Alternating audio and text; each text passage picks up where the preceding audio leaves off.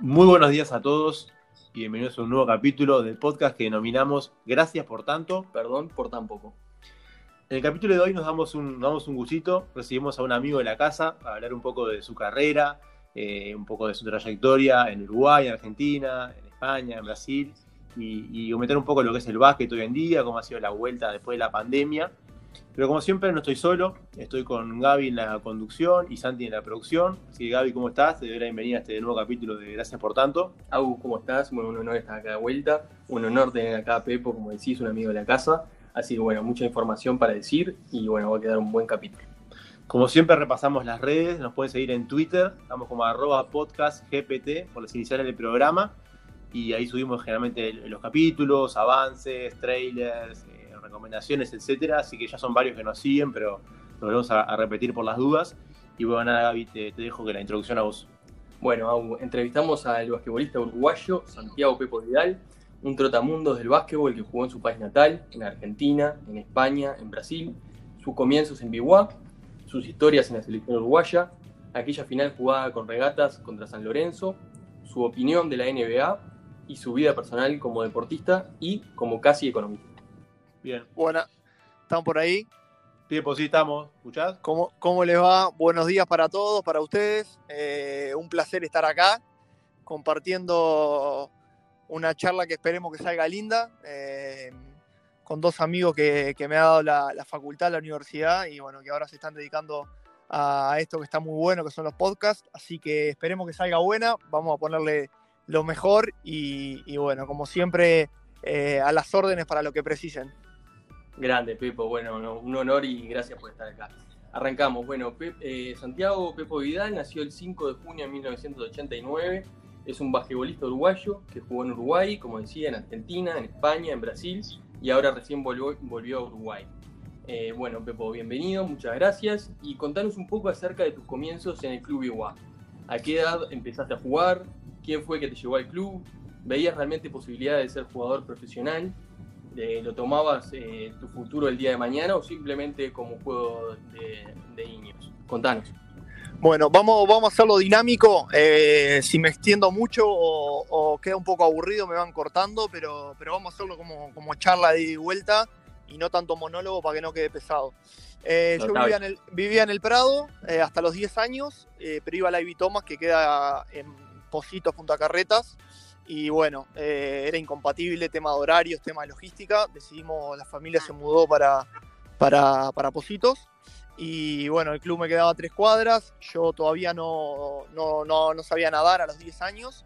Y bueno, eh, mis padres me, me, acercaron al club, nos hicieron socios a todos, a mis hermanos, a mí. Y bueno, eh, a raíz de, de, aprender a nadar fue que eh, me acerqué al club. Esa es la realidad y con el propósito de, de, de aprender a nadar, eh, complementé con eh, otro tipo de actividades, como jugar al fútbol adentro del club, jugar al tenis, y así me, acerqué a la, escuelita de básquetbol con, dije con 10 años, pero sería, fue en el 97 que me hice socio, así que con 8 o 9 años, eh, para ser más preciso, fue que, bueno, que llegué al club. Esa es la realidad. Bien, notable. Y de estos comienzos que, que nos decías, eh, nadando y eso, ¿cómo, ¿qué amigos recordás de aquella época, de aquella etapa? Eh, eh, ya sea en, en, en, el básquetbol o antes de arrancar. Bueno, mira, cuando empecé, como te dije, empecé con, en realidad, el grupo que yo tenía eran los compañeros míos de del colegio que ya estaban anotados en el club y bueno, y compartíamos los horarios de gimnasia, de tenis, de natación. Así que hasta ese momento eh, el grupo de, amigo, de, amigos míos se mantenía, eh, siempre eran los del colegio que iban al club. Esa es, un poco la realidad. Eh, para complementar un poco la, pregunta anterior, empecé por diversión realmente y, bueno, sí tenía, tenía un poco de, de cosas diferentes, de, de, pícaro, de, si bien era muy chiquitito en la parte de talla, de altura, eh, sí me destacaba con algunos gestos, pero, pero yo no me daba cuenta en el momento, es la realidad. Eh, ahora que de repente eh, uno es profesional, juega y, y, mm, se dio todo como para que llegue a este momento, empezás a preguntarle a la gente y todos hablan de que sí, bueno, que jugaba mejor que el resto, que, que, mm, que se acuerdan de cuando yo jugaba. Yo creo que un poco en la memoria de la gente se va adaptando de acuerdo a las circunstancias. Como yo ahora estoy jugando en primera, de repente ellos recuerdan algún pasaje mío, pero, pero no era el clásico talentoso o el diferente de la categoría que todos apostaban a que yo iba a tener cierto futuro eh, prometedor en, el deporte, ni ahí. Exacto. Bueno, eh, parecido eh, al caso de algunos deportistas como Manu Ginóbili, por ejemplo. Reportes que realmente nadie esperaba que, que llegaran a donde llegaron y realmente era un jugador más y, hizo la carrera que hizo, ¿no? Así que realmente es un caso que pasa. También pasa a la inversa, ¿no? Algunos que capaz que pintaban para tener una gran carrera y terminan no llegando o se quedan por el camino. Hay, una parte, déjame cortarte ahí, déjame cortarte. Hay un tema que, es para estudiarlo más en profundidad, de que mm, la realidad es que los que prometen o, el caso contrario, como dijiste vos, es difícil saber quién va a llegar o quién no va a llegar. Eh, hay muchos factores que se van desencadenando en una etapa clave que es la adolescencia, eh, temas familiares, temas personales, eh, factores de crecimiento, eh, lo, que lo que la vida te pone por delante y cómo uno tiene ese discernimiento y, puede ir cambiando de opinión o de gustos para, para, luego, cuando tenés 16, 17 años, sí encarar la parte de, plantearte de ser profesional. Yo he compartido las formativas con muchos jugadores que pintaban muy bien y a mi modo de entender la presión que le generaba el ambiente eh, de este va a llegar, este va a ser un fenómeno, este, este, este, los termina, los termina consumiendo. Eh, no estamos preparados a los 13, 14, 15 años eh, para, para recibir esa mochila o esa carga de eh, este va a ser un fenómeno. Entonces pasa mucho eso de que jugadores que pintaban bien terminan ni siquiera jugando en primera o bueno, haciendo una carrera corta sin mayores destaques y otros que van con un perfil más bajo, sin una mochila cargada, terminan desenvolviéndose y, creo que, triunfando. Exacto, me hace acordar mucho lo que contás a, algo que hablamos en el capítulo 3, cuando hablamos de llevar el fútbol, ¿no? De muchos juveniles. En ese, en ese capítulo dimos una lista de balones de oro sub-17 o sub-20 con nombres prácticamente desconocidos que después no llegaron a, nada. Y un poco para ilustrar eso que se dice, que muchas veces una cosa es jugar con, chicos de la misma edad y destacarse, otra cosa es llegar a primera, jugar con gente de otra edad, a otro nivel, con otras presiones. Como decís vos, en la adolescencia es una edad complicada, con tentaciones, con mucha cosa, mucha influencia del entorno que, que lleva a que un jugador llegue o no te, llevo un poco a Biguapipo de nuevo y, al 2008, ¿no? Aquel sudamericano de la mano del Che García, el último título de un equipo uruguayo a nivel internacional, prácticamente una selección uruguaya, ¿no? El Oso Simani, Leandro García Morales, Pica Guiar, eh, Kevin Yan como extranjero y muchos chicos del club como vos, como Joaquín Simani, Mati Calfani, Gonzalo Meira. Eh, ¿Realmente pensaban que podían ganar el torneo antes o se fue dando partido a partido y se, dieron que se abría la posibilidad y estaba la chance? ¿Cómo fue? Contanos un poco de ese año y ese torneo. Bueno, em, la realidad es que ese año fue muy especial, muy particular. Eh, se dieron una combinación de factores que, hicieron que el equipo eh, terminara siendo campeón sudamericano y campeón de liga. Em, yo creo que nadie hubiese imaginado eh, que Biguá tenía algún tipo de opción o de posibilidad de ganar un torneo sudamericano. Fíjate que esto hace 12 años atrás eh, no, no, hay la facilidad ni, los medios como para conocer con quién vas a jugar. La realidad es que nosotros eh, íbamos con un scouting muy acotado, un conocimiento de los rivales muy, pero muy efímero, o sea, no, no, no teníamos la certeza de con quién nos íbamos a encontrar y en qué nivel estaba cada uno. Entonces, bueno, yo creo que la llegada de Néstor, de Che García, nos abrió eh, el panorama y, nos mostró y, fuimos entrenando las semanas previas eh, de acuerdo a con quién íbamos a jugar, eh, qué estrategia íbamos a utilizar. fuimos partido a partido, los torneos se jugaban diferente en, esa, en esas épocas y bueno, eh, yo creo que fuimos sin mochila, sin presión, pero sabiendo que, el equipo estaba en un momento especial y que estaba todo dado a medida que iban pasando las jornadas como para que el equipo pudiera coronarse eh, campeón sudamericano. Tal cual, para complementar lo que decís, Pepo, y para los oyentes, para que lo pongan en contexto, el torneo se jugaba en el régimen de todos contra todos, y había rivales del nivel de, por ejemplo, Libertades Unchales, que era el campeón argentino vigente, estaba Minas Tenis de Brasil, que era el campeón actual sudamericano, y Joinville, otro equipo brasileño, que es finalmente el que le ganan para salir campeones en ese año. Un poco para entender también la, hazaña que fue para Biguá ganar ese torneo, la emoción que fue para, para vos, Pepo, un juvenil del club, 19 años, tu primer gran torneo, gran experiencia a nivel profesional. Eh, todo lo que se vivió esta semana, ¿no? Bastante intensa y, imborrable, ¿no? Ese recuerdo. Sí, eh, torneo que se jugaba, se disputaba diferente a lo que es ahora. Iban los mejores eh, a un partido por noche, días consecutivos, y no tenías mucho margen de error, esa es la realidad. Nos enfrentamos eh, a un Libertades Unchale con, con Julio Lamas a, entrenador, con Pablo Molduce, Poginobili, eh, en un nivel altísimo, y bueno, y después también con un Minas Tenis que había ganado el torneo en Brasil, que estaba muy fuerte, con jugadores eh, de una jerarquía muy importante. Y bueno, sentarme ahí en el banco de suplentes a mirar el partido ya era un privilegio porque, bueno, para mí fue descubrir un mundo nuevo, eh, el nivel que tuvo el torneo, el nivel al cual jugó el equipo, eh, la verdad que fue realmente sorprendente. Bueno, me dijiste Julio Lamas y me das un pie para la siguiente pregunta. el destino te puso nueve años después, en 2017, ya jugando en Argentina en regatas, en una final de Liga Argentina contra el San Lorenzo de, Lamas, ¿no? Contanos un poco qué fue esa experiencia, primero jugar en la Liga Argentina, se sintió mucho el cambio de nivel y después un poco esa final contra el San Lorenzo casi imbatible de, Gabriel Deck, Penca Aguirre, Mati Calfani, tu, compañero de juveniles, un poco lo que fue esa final también para, para vos. Bueno, empiezo por el salto a Argentina. Eh, parece mentira que es, como dicen todos, cruzar el charco pero para mí fue, no sé, cruzar eh, el océano, te diría. O sea, eh, hay mucha diferencia a nivel. Eh, esa liga, esos años que yo jugué, la liga argentina estaba muy fuerte. ya varios jugadores que estaban en Europa volvieron a jugar la liga argentina.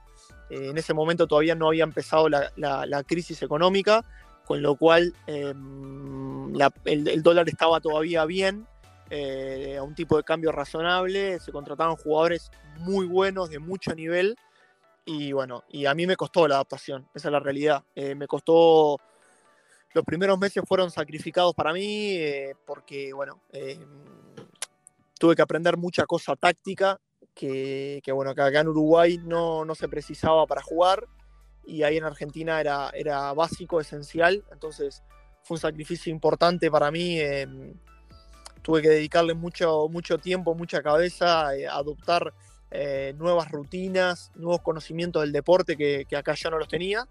Y bueno, y me costó. Eh, la verdad que el, inicio eh, fue sacrificado. Pero bueno, pasó el tiempo, el equipo me ayudó muchísimo, teníamos un equipo bastante completo, con, con, mucho talento. Y bueno, y el equipo empezó a rodar, empezamos a ganar, hicimos creo que un gran torneo de fase regular en la tercera posición, si no recuerdo mal. Y, bueno, después el playoff eh, cambia todo, eh, se empieza el torneo de nuevo en el básquetbol. Eh, y bueno, hicimos un buen playoff con, con Libertades Unchales.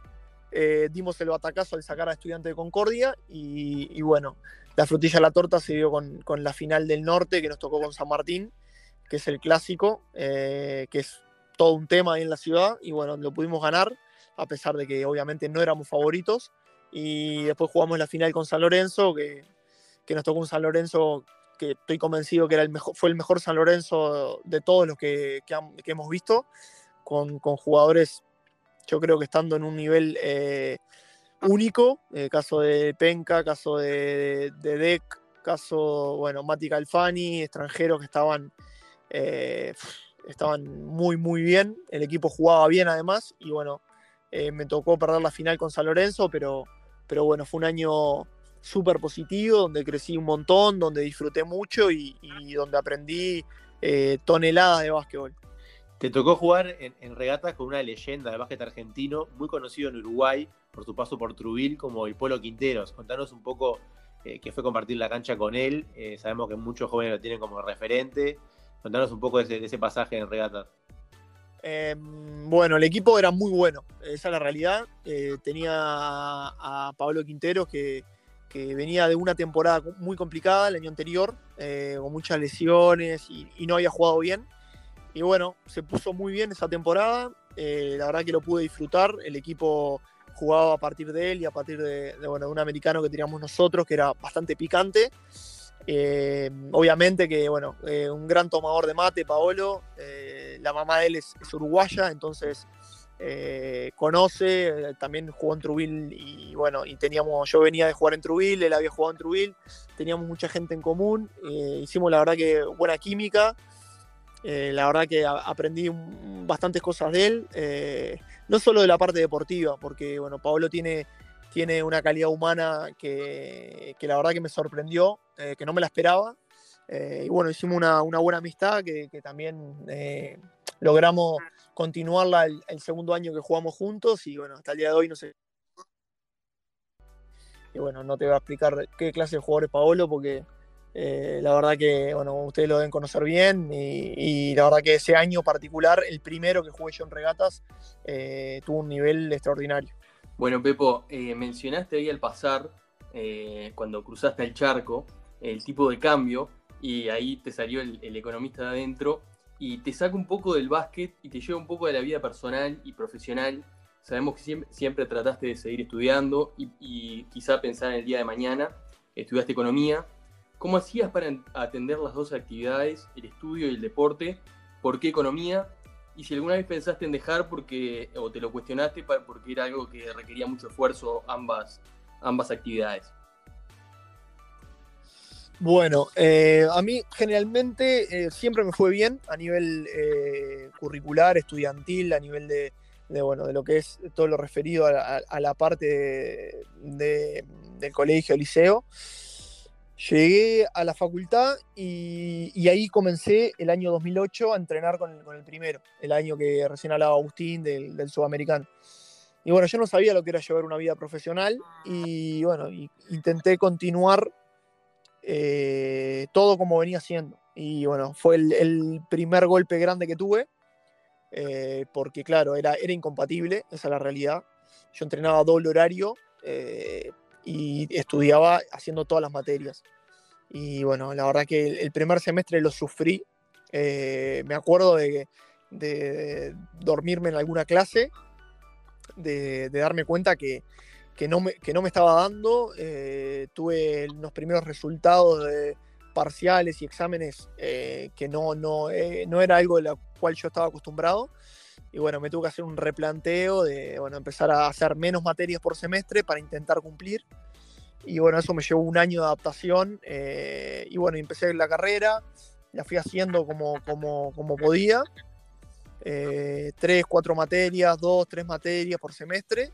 Y bueno, y fui avanzando de a poco, más lento, eh, no con las notas que a mí me hubiese gustado sacar a nivel de, de universidad, de exámenes, pero bueno, entendiendo que era sumamente difícil porque no, no tenía tiempo para estudiar, no tenía tiempo para juntarme, eh, estaba cansado, necesitaba descansar.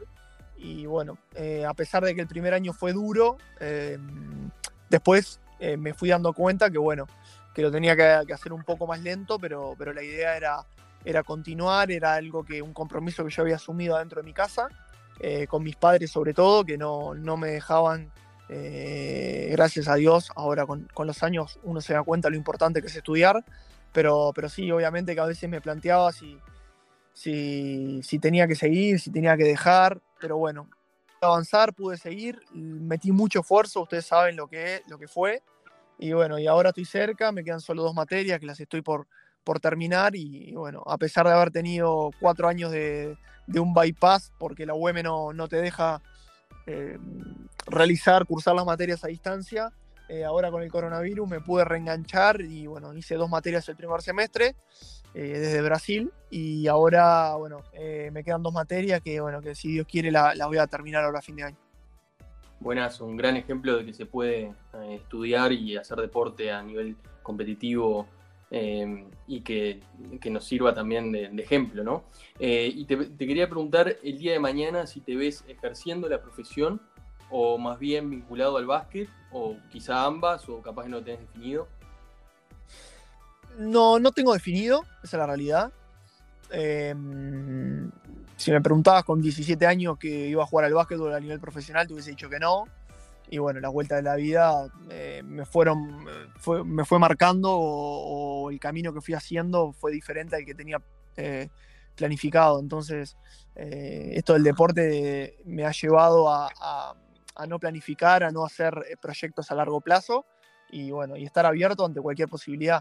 yo creo que se puede mezclar eh, podés agarrar algunas cosas de la carrera, del estudio, lo que hiciste, y, bueno, y llevarlo para el lado del deporte. Eh, tengo algunas ideas de lo que quiero hacer, eh, pero no me ato a nada y, bueno, y el tiempo dirá, esa es la realidad. El estudio te abre la, cabeza, te da oportunidades, yo creo que te muestra y, te, da, te da cierto, cierto grado de conocimiento de las cosas que van pasando a nivel cotidiano, de entenderla, leer los informativos, y, saber de qué se está hablando, qué es lo que, va pasando y, bueno, y yo creo que siempre está bueno eh, complementar el deporte con otra cosa. Bueno, Pepo, igual eh, de jugar al básquetbol a nivel competitivo, ¿te quedan un par de años más o qué, decís? Sí, yo ahora firmé un contrato acá en el club con, de dos temporadas y media. Eh, eso implica que, que, seguro que tres años voy a estar compitiendo y bueno, todavía soy bastante deporte ha cambiado mucho y yo creo que me queda cuerda. Pero bueno, eh, acá tres años hay que ver cómo estoy físicamente, cómo estoy mentalmente.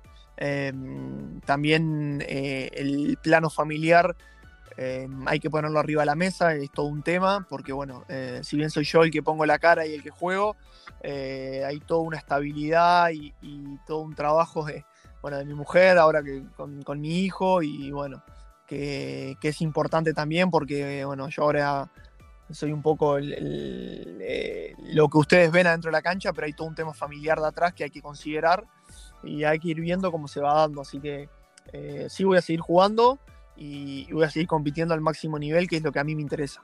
Eh, llegado dos, tres años para adelante, veré qué cómo estoy, cómo está la situación y, bueno, y, las decisiones que, iremos tomando. Excelente, Pepo. Vuelvo un poco a lo, que es tu carrera y a lo que fue tu carrera en varios países. Después de dos temporadas muy buenas en regatas, una a nivel nacional y otra a nivel internacional, se te da la chance de irte a jugar a, Europa. Te vas a España a jugar la Lev Oro.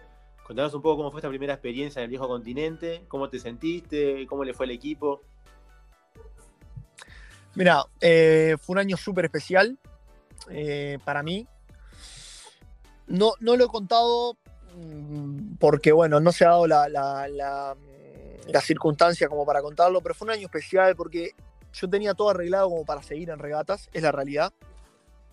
Eh, la idea era hacer un contrato a largo plazo ahí en regatas, pero claro, eh, el tipo de cambio, fíjate que yo firmé en regatas un tipo de cambio el primer año 15 y el segundo año, eh, no me acuerdo si estaba 18, y cuando termina la temporada ya estaban 29. Y bueno, cuando nos sentamos a negociar para el año siguiente, el dólar estaba a 29 y en un mes se fue a, 38, 40. Entonces, los contratos que, son en dólares para, para, todos los equipos argentinos fue imposible cumplir, cumplirlos. Y entonces, bueno, eh, yo sabía que en Argentina iba a ser muy complicado y, bueno, intenté abrirme la oportunidad y, bueno, intentar en Europa.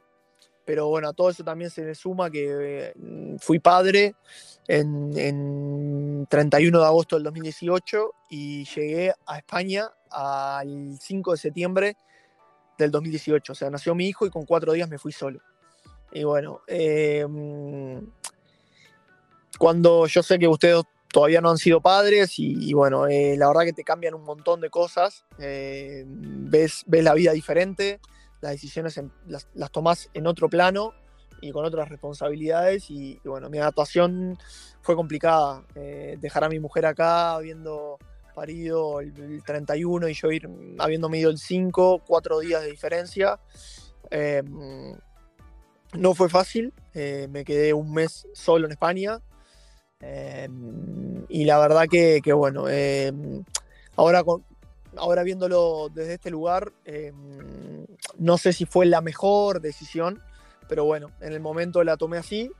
Y bueno, el primer año también cuando uno es padre es difícil, te cambian un montón de cosas la rutina se te mueve mucho, eh, el bebé que duerme más o menos una noche, que bueno, obviamente necesita atención y todo eso yo creo que, que bueno, eh, lo disfruté muchísimo y no lo cambio por nada, pero obviamente que a la hora de viajar y a la hora de, instalarme, de adaptarme y, a un lugar nuevo, te condiciona bastante.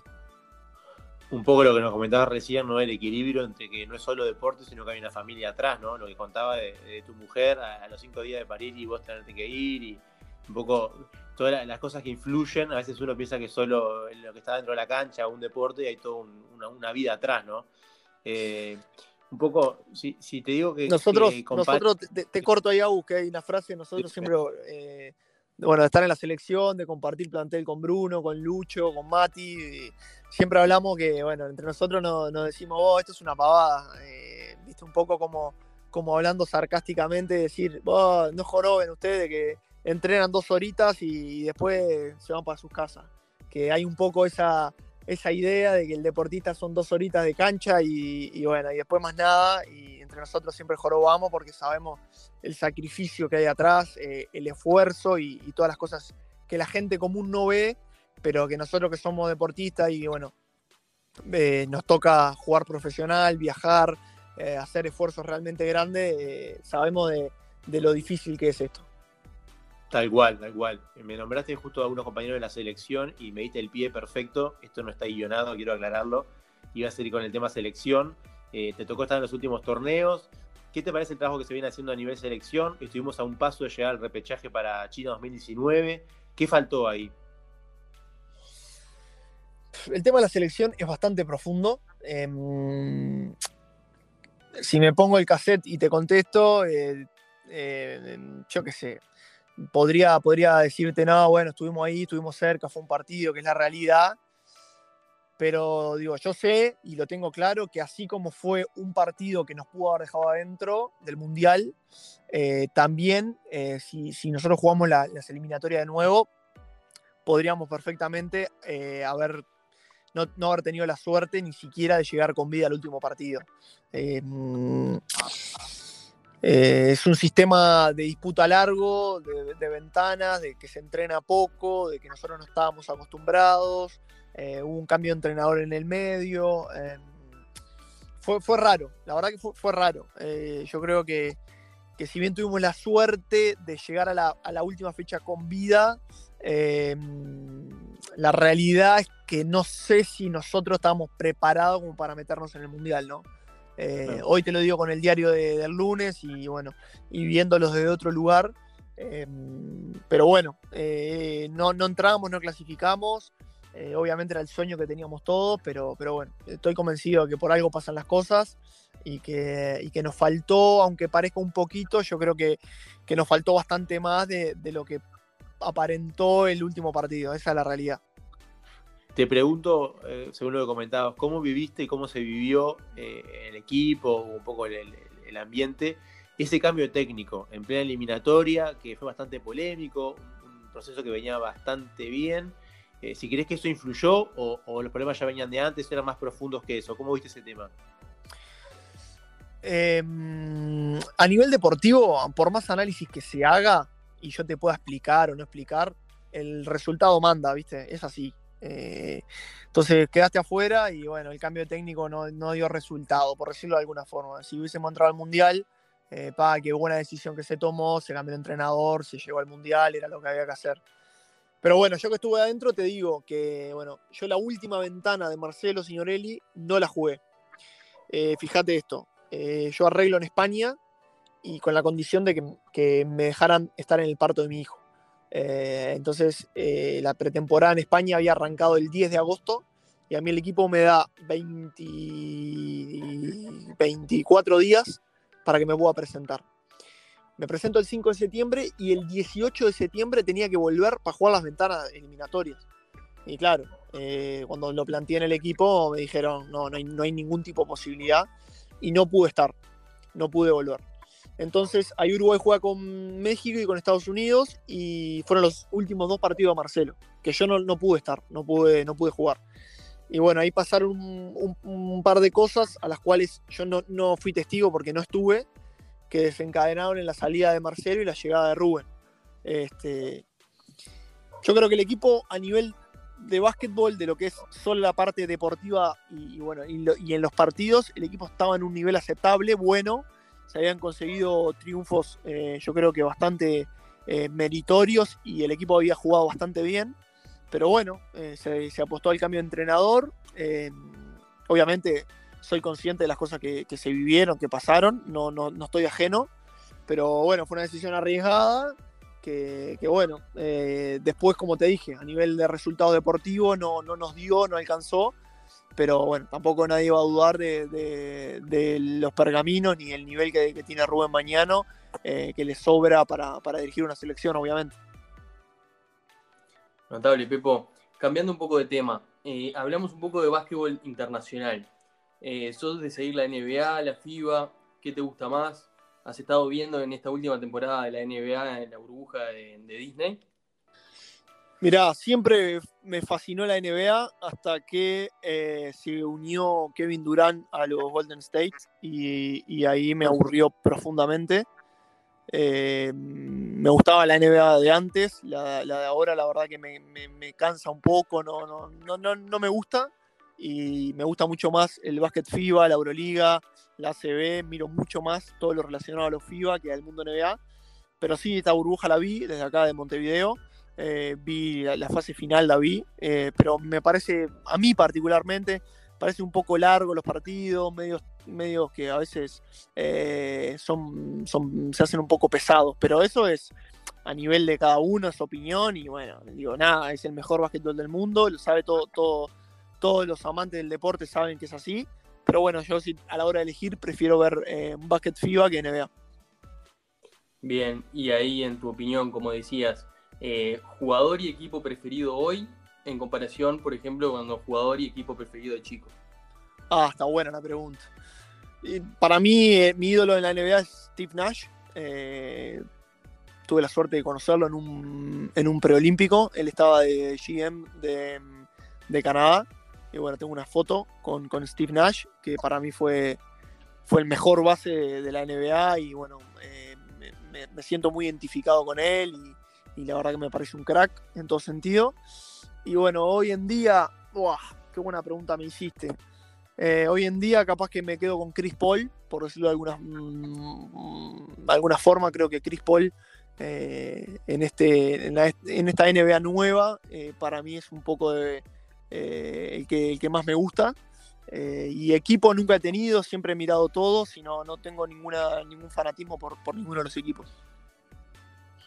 Tengo que decirte, Pepo, como seguidor de Dallas Mavericks que soy, que sufrí mucho la ida de Nash eh, en aquel equipo que pintaba para grandes cosas con Novitsky y con Nash.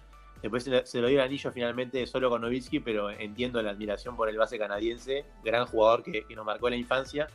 Y te llevo un poco al tema del momento en los últimos meses, que fue el documental de Last Dance, ¿no? El documental de la, vida de Jordan. Si lo viste, ¿qué te pareció y un poco qué te, genera la generación? Un poco creció con Jordan y un poco admirando y todos queriendo ser como Jordan, ¿no? El famoso Be Like Mike. ¿Qué, qué opinas de eso? La vimos, la vi con, mi mujer. Eh, la serie es espectacular. Está muy bien eh, producida, muy bien lograda. La verdad que no solo llama a la atención a, los basquetbolistas, sino que bueno, a, todo el mundo la ha mirado, que no, tiene, no está relacionada con el deporte y, la verdad que la producción es, excepcional. Eh, yo me imaginaba, por haber jugado ya también con, tipos ganadores, obviamente a un nivel, a otro nivel que Jordan, ¿no? A un nivel eh, más humano. Pero todos los que, los que son los que se destacan de esa forma tienen un nivel de competencia, de autoexigencia, de, estrés diario eh, que te generan tanto, eh, te generan presión en el grupo, te generan eh, cierto, em, cierto nivel de mejora diario, continuo, permanente y que los hace especiales. Así que a mí no me sorprendió lo que, bueno, se habla un poco de Jordan, lo que hablan los compañeros, etcétera, porque, porque me imaginaba que que estoy convencido que algo de eso había, había de fondo, pero, pero realmente eh, lo que ha hecho Jordan con el deporte, yo creo que, en el básquetbol no se va a poder repetir y seguramente esté entre los dos, tres mejores deportistas de la historia, no, no, tengo, no tengo ninguna duda. Bien, sí, estamos de acuerdo con varias de las cosas que dijiste y de hecho las tocamos en el capítulo que hicimos el primero de, Jordan. Y bueno, para terminar, Pepo, te vamos a hacer un rápido ping-pong. Este, así que arranco yo y empiezo preguntando: ¿Michael Jordan o LeBron James? Michael Jordan. De una. No, no hay competencia. No hay competencia. No existe esa Muy competencia, no existe. ¿Cuál fue el técnico que más te marcó, Pepo? Néstor García. Bien, compañero que más te marcó o que preferiste. Eh, de amigo, de jugador, si tengo que salir a ganar una final. Eh, comentame, a- ampliame un poquito ahí. Sí, eh, bueno, sí, capaz que son dos en una. Es eh, con quién capaz te relacionabas mejor en la cancha y después fuera de la cancha. Eh, adentro, relación. qué difícil la pregunta. Deportivamente, si tengo que jugar una final, tengo que elegir a alguien para, para jugar una final y para ganar. Leandro García Morales. Y si, bueno, si es de la vida, así, para como amistad, eh, con, así que haya llegado, que haya eh, tenido cierto destaque, eh, Javier Saiz de, de Regatas Corrientes, que ahora está en San Martín. Bien, y, y la última es, ¿qué liga fue la que disfrutaste mejor más jugar? Brasil.